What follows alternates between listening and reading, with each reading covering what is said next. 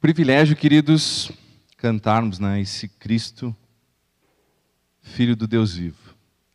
Esse Jesus que quer derramar vida sobre as nossas vidas. É um querido senhorzinho chamado pastor Oswaldo Mancebo Reis, que sempre dizia assim: a vida só é mais vida quando vivida na presença do autor da vida. Amém por isso, né? Lembrem de orar por ele, né? Alguns dias atrás, a dona Marilza se despediu, né? Agora o pastor Oswaldo está encarando uma outra fase da vida sem a sua amada. Nós não estamos aqui para falar do pastor Oswaldo, eu só me lembrei isso por causa da canção. Nós seguimos, né, com o nosso estudo Evangelho em Contrastes, a saga de uma dinastia. Não, não, esse é título de outra coisa. Mas Evangelho em Contrastes, né, como tema geral, e hoje nós vamos trabalhar um pouquinho sobre o assunto marcas. E aí você pode lembrar de algumas marcas da sua infância, talvez algumas delas mais a respeito de lembranças mesmo, outras pode ser de alguma marca que o seu pai e a sua mãe deixaram em você, né? Eu me lembro de uma, eu tenho uma pequena cicatriz aqui no rosto, onde eu estava brincando com uma máscara dos Changeman, dos Power Rangers da minha época. E aí eu errei o caminho do muro, o muro da minha avó era sarapicado e o estrago foi feito. No outro dia, jogando bola com meu irmão, né? Ambos não somos grandes jogadores, mas estávamos jogando bola. No pátio do meu tio. E aí, como dois grandes jogadores, a bola foi parar onde? No pátio do vizinho. Né? Porque erramos o chute, a bola caiu lá para o outro lado. Aí eu era pequeno e meu irmão um pouco maior. Meu irmão falou assim: ó, eu te coloco para o lado de lá da cerca Tu pega a bola, eu te pego de volta, o vizinho nem vai ficar sabendo, não precisa bater no portão, tocar a campainha, às vezes tem cachorro, né? E aí eu fui. Na ida foi muito bem, mas na volta o arame farpado era para o lado de lá. E aí pegou na minha perna e fez uma marca, um rasgo, né? Eu dizia, não me leva para fazer ponto, pelo amor de Deus, vai sarar assim, vai sarar assim, né? E aí a gente tem algumas marcas na vida, né? Algumas lembranças, sim, mas algumas marcas podemos dizer na carne, alguma cicatriz, algo que também ficou e nos lembra, né? A gente dá uma olhadinha para aquela cicatriz e lembra da história, de como as coisas aconteceram. Por que eu estou falando tudo isso? Porque hoje nós vamos estudar as marcas de Deus no cristão. Guarde isso no seu coração, esse é o título da nossa mensagem, e nós vamos ler então o texto de Gálatas, capítulo 5, do 1 até o 12. Gálatas 5, do 1 até o 12. E hoje eu vou fazer a leitura numa versão um pouquinho diferente do que eu utilizo, que é a nova tradução da linguagem de hoje.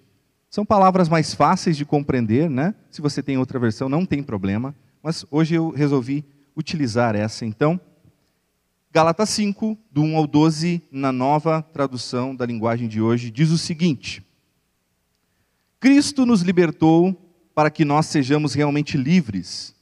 Por isso, continuem firmes como pessoas livres e não se tornem escravos novamente. Prestem atenção. Eu, Paulo, afirmo que se vocês deixarem que os circuncidem, então Cristo não tem nenhum valor para vocês. Repito isso mais uma vez: para qualquer homem que deixar que os circuncidem, esse homem é obrigado a obedecer a toda a lei. Vocês que querem que Deus os aceite porque obedecem à lei, estão separados de Cristo e não têm a graça de Deus. Mas nós temos a esperança de que Deus nos aceitará. E, e é isso que esperamos pelo poder do Espírito de Deus, que age por meio da nossa fé. Pois quando estamos unidos com Cristo Jesus, não faz diferença nenhuma estar ou não estar circuncidado. O que importa é a fé que age por meio do amor. Vocês estavam indo tão bem, ou vocês corriam tão bem, numa outra tradução. Quem convenceu vocês a deixarem de seguir a verdade? É claro que quem os convenceu não foi Deus, que os chamou, como dizem por aí, um pouco de fermento fermenta ou leveda toda a massa. Mas eu ainda tenho confiança em vocês. A união a nossa união com o Senhor me dá a certeza de que vocês voltarão a pensar de maneira certa. E também tenho certeza de que o homem que está perturbando vocês será, seja ele quem for, será castigado por Deus. Porém, irmãos, se é verdade que eu continuo a anunciar que a circuncisão é necessária, por que é que sou perseguido? Se eu anunciasse isso, então a minha pregação a respeito da cruz de Cristo não causaria dificuldade para ninguém. E quanto a esses que andam perturbando vocês, eu gostaria que se castrassem de uma vez. Até aqui a leitura da palavra de Deus. É um texto forte, é um texto que vai trabalhar algo que estava acontecendo e a gente vem tratando disso nos demais estudos, né? A entrada de aspectos judaizantes dentro daquela igreja, uma igreja de origem gentia, ou seja, eram povos ali que faziam parte daquela igreja que não eram judeus. E eles conheceram a verdade de Cristo né, através de Paulo. Paulo esteve ali por estar doente, ficou um tempo com eles, pregou o evangelho. E depois da saída de Paulo, já que Paulo está escrevendo essa carta, então ele está distante, né? Chegaram algumas pessoas ali com esses costumes judaizantes de retomar aí as práticas da lei mosaica. E Paulo está muito preocupado com aquela igreja. E ele vai trazer à tona, então, quais são as verdadeiras marcas de Deus no cristão. Coloca para nós aí o primeiro ponto. E aí, para falar disso, né, às vezes a gente fica um pouco, uh, como é que eu vou dizer assim, com dificuldade de falar desses assuntos, né? Me fugiu a palavra agora. Envergonhado, talvez, né? Mas a gente pergunta assim, o que é essa tal da circuncisão, né? Poxa, fala nesse livro aí, e aí eu não sei o que, que é, né? E basicamente é isso, irmão. Circuncisão é retirada do prepúcio da pele que recobre a glande, a cabeça do membro masculino. É isso. Em termos né, mais simples para a gente entender isso. Isso acontecia então com o povo de Deus, é uma marca, é um símbolo da aliança que está ligado aí ao que aconteceu em Gênesis 17, do 9 ao 14, quando Abraão né, recebe então essa missão de circuncidar os seus, sua família, né, o seu povo, e aquilo seria então uma marca daquela aliança com Deus, de Deus com Abraão, para a sua descendência.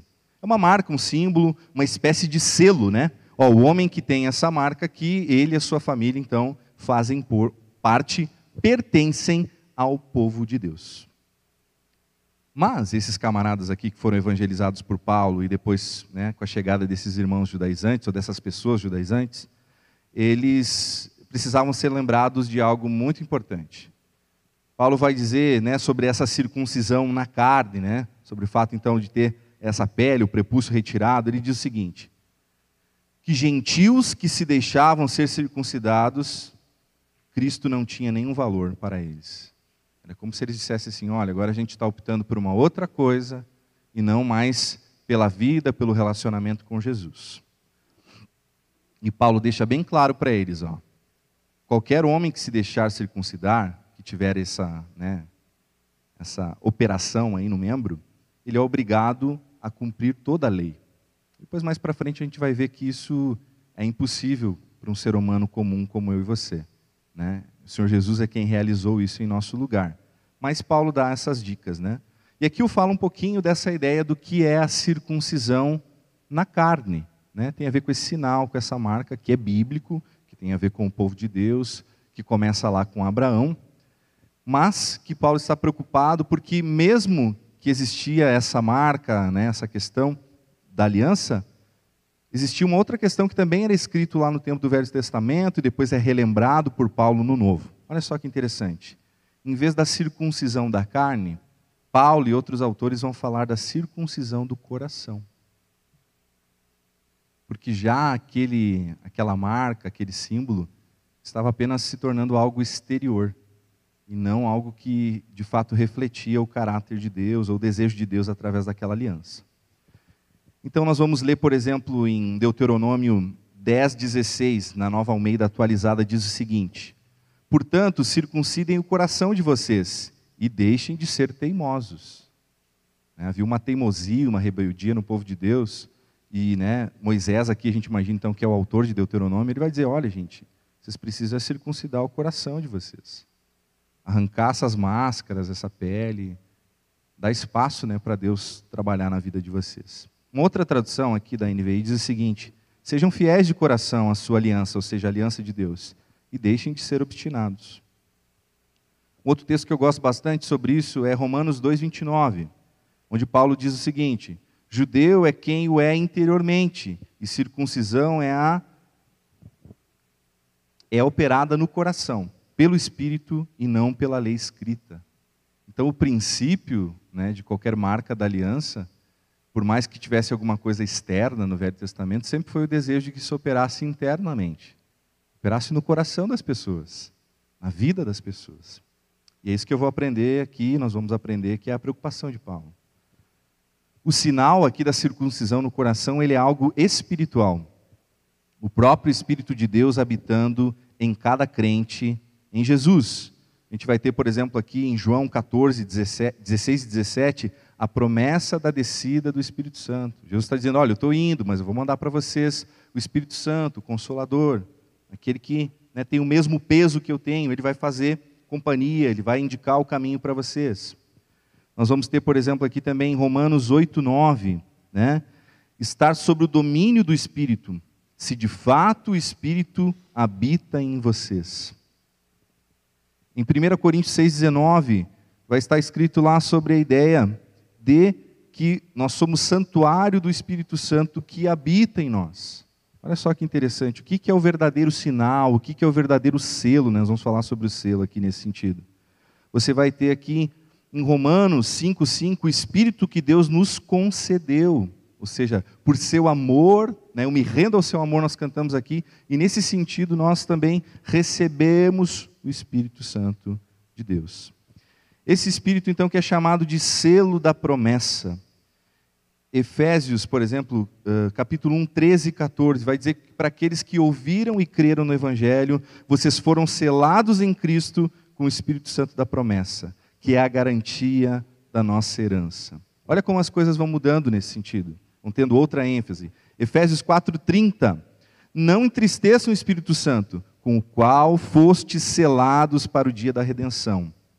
E ainda, 2 Coríntios 1, 22. Ele nos selou como sua propriedade e pôs o seu espírito em nossos corações. A circuncisão do coração é a marca no coração, na vida dos que creem em Deus, dos que creem em Jesus. Esse sinal é um sinal espiritual, do próprio Espírito habitando em nós, e é o selo da promessa de Deus. Às vezes nós estamos muito conectados às questões exteriores e externar aquilo que você crê é muito importante, mas viver de exterioridade, viver daquilo que representa algo e não ter essa realização no coração, na vida, na mente, é algo muito perigoso. E era o que poderia estar acontecendo ali naquela igreja na Galácia. Qual é a circuncisão que Deus quer? Você consegue me responder agora? É a circuncisão na carne ou é a circuncisão do coração? É óbvio que você entendeu. Qual é a circuncisão que Deus quer?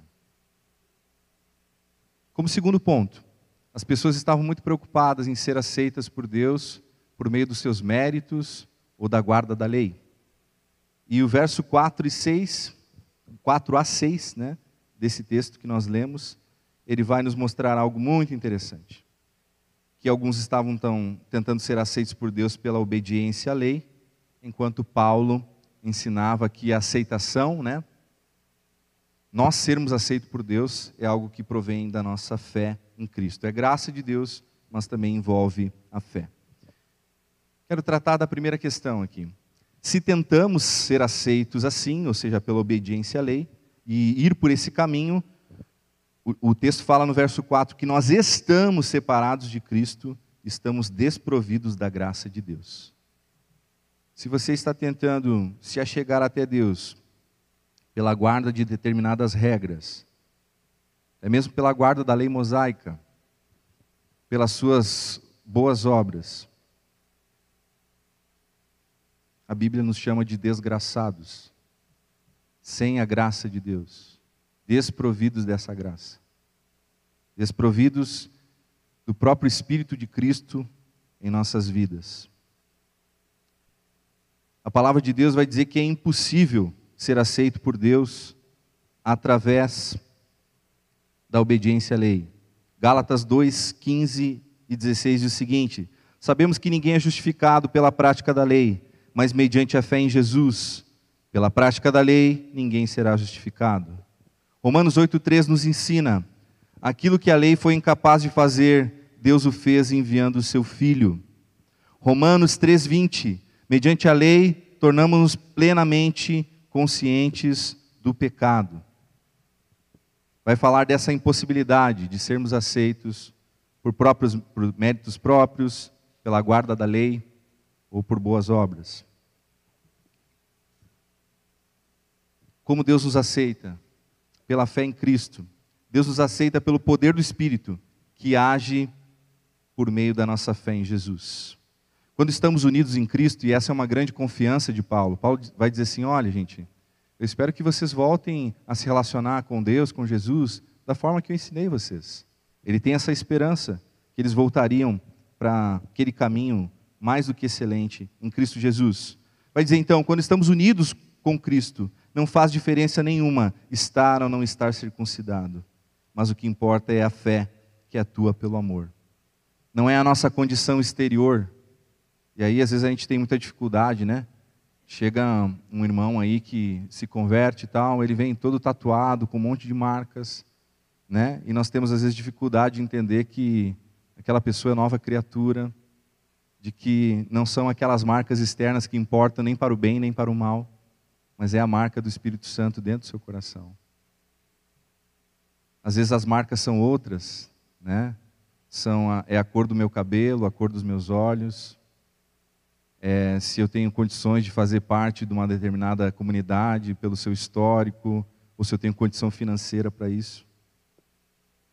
Muitas vezes nós queremos colocar, impor marcas que não vêm da Bíblia aos nossos irmãos. Textos que comprovam isso, que de fato nós somos aceitos pela fé em Cristo. Olha só, olhe comigo. Romanos 5:1. Tendo sido pois justificados pela fé, temos paz com Deus. Romanos 10, 9 e 10, né? Aquela ideia de confessar com os lábios, crer no coração, confessar por arrependimento, crer que demonstra fé para a salvação. Se confessares com os teus lábios, Jesus é o Senhor, e creres no teu coração, será salvo. Te vê aqui esses dois elementos, a confissão dos lábios, o arrependimento, a crença também, a fé, exposta aqui nesse texto.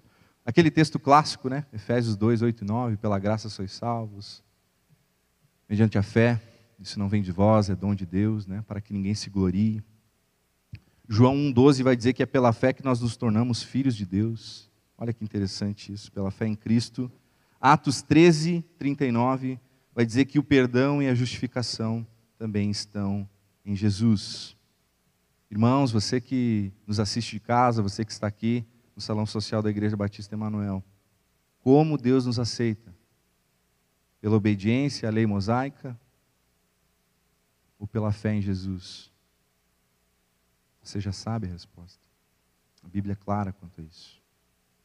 E por fim, como terceiro ponto, terceiro apontamento, na NVI e na Almeida, em outras duas versões da Bíblia, nós vamos ter um versículo aqui que fala assim: vocês corriam bem. Esse é o tema da pastoral. Se você não teve contato ainda com a pastoral, com o nosso boletim, leia lá porque está interessante. Eu uso um exemplo ali dos Jogos Olímpicos, de uma corredora que caiu depois conseguiu terminar a prova classificatória ainda em primeiro lugar. Falo que aquilo ali foi uma espécie de milagre, algo né, super diferente, mas quando a gente normalmente tem uma queda, não vai vencer a corrida, né, vai ser muito difícil se recuperar. Não deixe de ler. Por que, que eu estou falando dessa ideia de vocês corriam bem, vocês estavam indo bem? Porque eu quero perguntar para os irmãos qual é o percurso com Deus. Eu aprendi que a circuncisão que Deus quer é a circuncisão do coração. Eu aprendi que aceitação, né? Deus nos aceita através da nossa fé em Jesus. É claro, né, queridos? Depois dessa fé depositada em Cristo, vai haver mudanças na sua e na minha vida. Transformações, ideia de obediência, abandono da, da mentira, apego à verdade. É isso que eu quero trabalhar com os irmãos aqui. Qual é o nosso percurso com Deus? Eu aprendo na parte final do texto que tem dois percursos: o percurso da mentira e o percurso da verdade. O caminho da mentira e o caminho da verdade. O percurso da mentira é avesso à vereda de Deus. A gente vai ver, por exemplo, em Efésios 4:25, cada um de vocês deve abandonar a mentira e falar a verdade. Êxodo 20:16, não darás falso testemunho. Colossenses 3, 9 e 10, cada um de vocês deve abandonar a mentira, perdão, não mintais uns aos outros, diz nesse texto. Provérbios 12, 22, olha que bonito. O Senhor odeia lábios mentirosos, mas se deleita com os que falam a verdade. João 8,44, texto clássico sobre o diabo. O diabo é mentiroso e pai da mentira. Levítico 19, 11. Não furtem, não mintam, não enganem os outros. É nessa parte do texto onde Paulo diz assim: que um pouco de fermento leveda toda a massa. Um pouco de fermento faz fermentar toda a massa, ou seja, retira as suas propriedades naturais. E aqui, queridos, era o que estava acontecendo ali na Galácia, na igreja desses irmãos Gálatas, um pouco de mentira, na verdade, transforma tudo em mentira. Um pouco de mentira, na verdade, transforma tudo em mentira. Algo errado, algo pecaminoso, algo não sincero. Paulo tinha convicção de que os que andavam perturbando os Gálatas seriam castigados por Deus. Estavam mentindo que Paulo continuava a anunciar essa circuncisão necessária. Se fosse verdade, Paulo nem seria perseguido então. Porque as pessoas estavam perseguindo ele pelo contrário. Ele estava ali anunciando a graça de Deus, a justificação pela fé. Se isso fosse verdade, Paulo estaria removendo o escândalo da cruz. Queridos, um Deus que morre numa cruz é um escândalo. Parece que nós temos um Deus fraco e isso não é verdade. Ele ressuscitou, ele venceu a morte, o inferno, o diabo, Satanás. Ele realizou tudo isso. Paulo, se estivesse pregando a circuncisão, estaria retirando o valor da cruz, o sacrifício de Jesus realizado na cruz. E nesse contexto, a pregação de Paulo não causaria desconforto ou dificuldade para ninguém. Nós vivemos um tempo em que muitas pessoas se juntam a pregadores que trabalham a ideia do ego do ser humano. Mas Paulo não era assim. E nós não podemos ser assim. Nós, a nossa pregação vai causar dificuldade na vida das pessoas.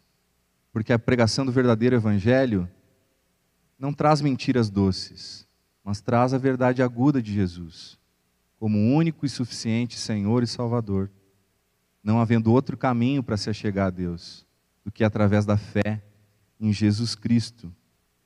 Existem muitas pessoas mentindo sobre isso, que você pode se achegar a Deus de outras formas. Guarde isso, faça aquilo, faça desse jeito.